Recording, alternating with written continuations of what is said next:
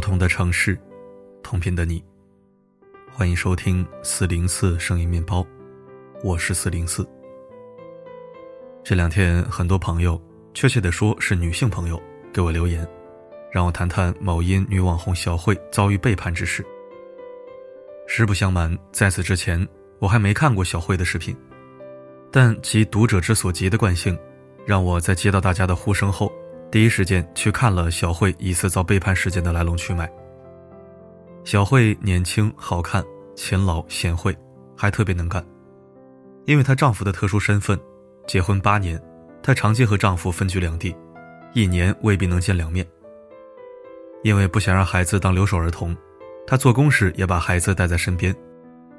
她干活实在，厨艺甚好，去工地干活，到大棚摘菜，炒大锅菜，卖盒饭。无所不能，无所不精。如今，他从河北老家来到江苏南京卖烤串谋生。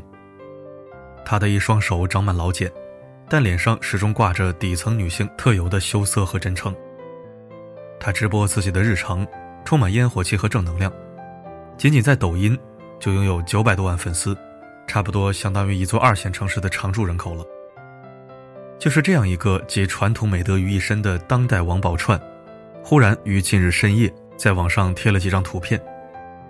那些包含来往车票、陌生女人头像和崩溃聊天记录的图片，隐晦又心酸地表达了这样一个真相：当小慧独守空房，柔弱的肩膀扛起家庭和孩子，挨过一个又一个长夜黎明时，她曾经在视频里引以为傲的丈夫，疑似早已出轨某个女人。这瞬间引发了小慧粉丝们的愤怒。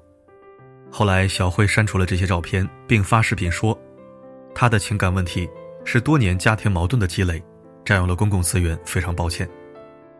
但是，喜欢把别人家的私事摊到房顶上，把自己家的私事冲进下水道的网友们，依然无法按捺住强烈的好奇心和求知欲。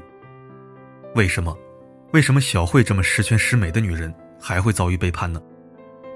小慧有没有遭遇背叛？我不是福尔摩斯侦探。咱们先按下不谈，亲爱的朋友们，今天我最想和你们探讨的问题是：为什么有些女人那么好，男人却不珍惜？这是一个耐人寻味的问题。为看清它，我们需要一起掰扯掰扯三个误区。误区一：我只要足够好，男人就不会背叛我。韩梅梅和李雷是青梅竹马的爱人，且都在同一所学校教书。结婚三四年后。和校领导不睦的李雷考上了北京一九八五大学研究生。韩梅梅很骄傲，不仅全力支持李雷读书，给他支付学费和生活费，而且上班的同时包揽下全部家庭事务。身边的亲朋没有一个不夸韩梅梅好的，就连李雷回来探亲，遇见每个人都在夸韩梅梅：“梅梅是个好女人呐，你将来可要好好待人家。”深夜雨水之欢后。李雷抱着韩梅梅说：“老婆，你太不容易了，你太好了，你为了我，为了这个家付出太多了，我有愧于你啊。”韩梅梅因被丈夫懂得而感动，老公有你这句话，我什么都值了。李雷三年研究生毕业后，不会再回到原来的学校，但在满街都是研究生的北京，他也很难找到特别称心的工作。他去了互联网大厂，私企解决不了北京户口。所以，老婆孩子也只能在老家。从考上研究生到参加工作，一晃五六年过去了。所有人都夸韩梅梅好，也都羡慕她有一个优秀老公。只有一直默默付出的韩梅梅，看着眼角的皱纹和蜡黄的肌肤，知道自己有多苦。更苦的是，韩梅梅从诸多细节中察觉，李雷在北京有情人。韩梅梅不愿告诉任何人，只能压低嗓门质问李雷。我哪里做的不够好？你非要这样在我心头插刀。李雷痛哭流涕：“梅梅，我就是陈世美，我对不起你，对不起孩子，对不起老人，我们离婚吧。”亲爱的朋友们，韩梅梅这么好，李雷为什么要背叛她？答案的真相有点残忍，因为她太好了，她的每一项好都让李雷看见自己的坏。他无怨无悔供养李雷读书，让工作不顺心的李雷看见了自己的无能。他一个人把孩子养得懂事优秀，让李雷觉得自己这个爸爸可有可无。他在双方亲朋那里都是一百分，让李雷觉得自己在熟人社会是负分。他的好让李雷自惭形秽，而男人最讨厌的就是没有尊严和价值感。两地分居，缺乏身体和精神的交流，思想和处境差距越来越大，是可以看得见的现实原因。根本原因是，一个女人太好，好到犹如圣母，恰似菩萨，那么她身边的男人就会在极重的负罪感之下伺机逃跑。因为她积累了太多的道德资本，她积累的道德资本越高，男人就压力越大。没有哪个男人愿意当窝囊废。为了重拾雄性动物的尊严，他会开辟一段崭新的、没有负担的关系，去救赎自己。背叛、出轨。找个红颜知己，是心理和生理驱动下的选择。我在多年的情感咨询中，至少见过一百起这类案例。故事大同小异，内核一样憋屈。女人好生圣母，男人必然变坏。这句话反过来说也是一样。这时候有善于思辨的朋友，肯定要发出灵魂拷问：说到底，还是李雷没有良心，不懂感恩。问得好。我们一起来走进第二个误区。误区二，我对男人有恩，男人就会感激我。还是韩梅梅和李雷的故事。韩梅梅供养李雷读书，又养孩子，又伺候老人，无怨无悔，从不抱怨，给李雷扫平了一切后顾之忧。每个见到李雷的人都会对他说：“韩梅梅多好，你要感恩”之类的话。李雷原本也是这样想的，但他最后物极必反，走上出轨。李雷自己也说不清楚，怎么就被外面的女人迷住了，怎么就像上瘾了一样出轨了一次又一次，怎么就一精虫上脑就忘了老家的女人和孩子、责任和道德？他知道韩梅梅有恩于他，但他有无法自控的变坏。他发现自己陷入婚外情，之后还故意留下破绽让韩梅梅发现。他对自己的出轨，既非常内疚，又有点得意。他如此冲突。究竟是什么心理？答案是，他陷入了受助者恶意。受助者恶意是心理学术语，通俗的讲，就是恩将仇报。长期被帮助的人会对帮助者产生恶意，因为每每看到帮他的人，他就会想起自己的难堪和羞耻。为防止自己羞耻，他就对帮他的人产生了恨。现实生活中，这样的例子不胜枚举。杭州保姆纵火案，中科院研究生被高中同学杀害案，感动中国的丛飞患癌，他救助的学生不仅不看望他，还质问：“你死了，谁来支付我们学费？”这样的悲剧，以上无不印证了受助者恶意，生米恩，斗米仇。具体到亲密关系里，受助者恶意显得更隐蔽，更有杀伤力。穷小子爱上富家女。富家女动用家族资源给穷小子铺平仕途道路，等他高官晋升之时，便是他遭遇背叛之日。他有恩于他，他却报复他，为啥？除了男人变了，还有一个真相是，恩字太重，势必导致夫妻关系失衡，而夫妻关系要的是平衡，要的是互相尊重。这时候，又有善于思辨的朋友质疑了。和这性格好、付出多、心地善的女人，在人渣面前还一无是处了。老铁，别生气，我们一起聊聊第三个误区。误区三：那么好的女人却没有男人爱。小慧好不好？韩梅梅好不好？我们身边诸多美丽、勤劳、善良的女子好不好？好。那么她们的好，是不是阻止了男人的变心和伤害呢？并没有。婚姻中不是一个人够好就能过好的，但是这些女子的好有没有意义？是不是让自己越来越强大了呢？答案是是的。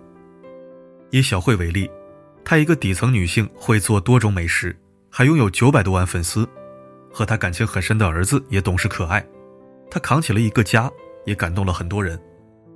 善良如她，勤劳如她，美丽如她，坚强如她，就算离开了男人。照样活得好好的。何况就她的婚姻来说，不一直都是她独自撑起来的吗？这就是我今天最想和大家分享的。女人好变得好和男人爱不爱她没有必然联系。所以，女人好变得更好，不必为博得男人的爱，而是为了让自己不管有没有人爱，都能勇敢站起来。如果你陷入“我这么好，男人却不爱我”的自我贬损里，请想想大美女张雨绮。肤白貌美，挡不住男人嫖娼出轨，但男人也挡不住姐姐继续乘风破浪。因为一个男人要出轨，就算碰见一头母猪，他也要发情，和你好不好？没啥关系。你不要质疑自己的能干贤惠，那是你关键时候的名片和底气。你只需谨记，今后对自己好一点，再好一点。不要太好，好到让男人背叛起你来，根本不需要付出成本和代价。不要好到给男人当妈，当男人的恩人，沦为男人不断吸血的宿主。你知道，对别人好的前提是先善待自己。而你的好，只求问心无愧，而不必讨好他人欢心。当一个女人不再把自己的好当成跪在地上祈求男人爱的卑微，她就能从精神上立起来，不卑不亢，无畏无惧。一个好女人失去一个渣男，有什么好可惜的？要庆幸才对。我好，你珍惜，我欢喜；我好，你不珍惜，我更爱自己。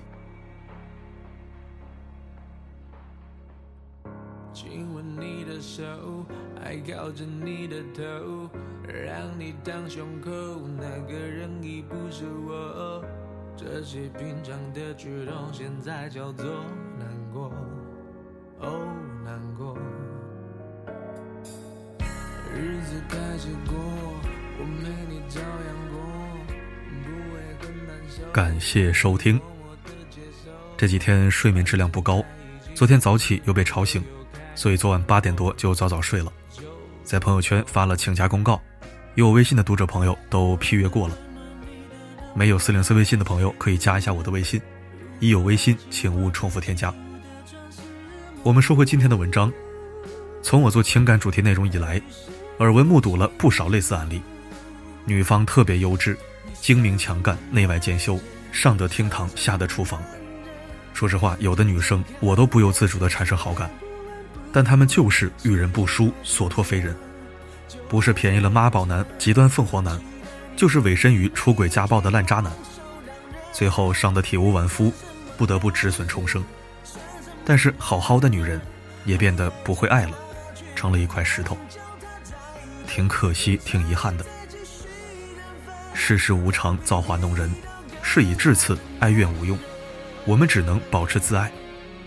那么就要搞清楚两件事。第一，遇人不淑，所托非人，不是自己的问题，不要自我怀疑、自我 PUA。第二，永远不要拿别人的错误来惩罚自己，遇到人渣了，替他出局就是了，千万别跟自己过不去。反正好人不能让人拿枪指着。愿纯良之人，所遇皆良人，归宿皆随心，未来皆可期。好了，本期分享就到这里。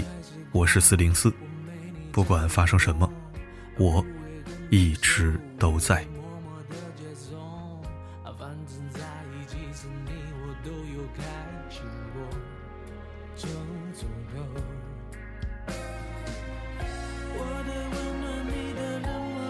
却不闻不问，是是更清楚，你算什么男人，算什么男人，眼睁睁看他走却不闻不问，是有多天真，就别再硬撑，期待你挽回你却空手让人，你算什么男人，算什么男人，还爱着他。等。没差你再继续等分，他会遇到更好的男人？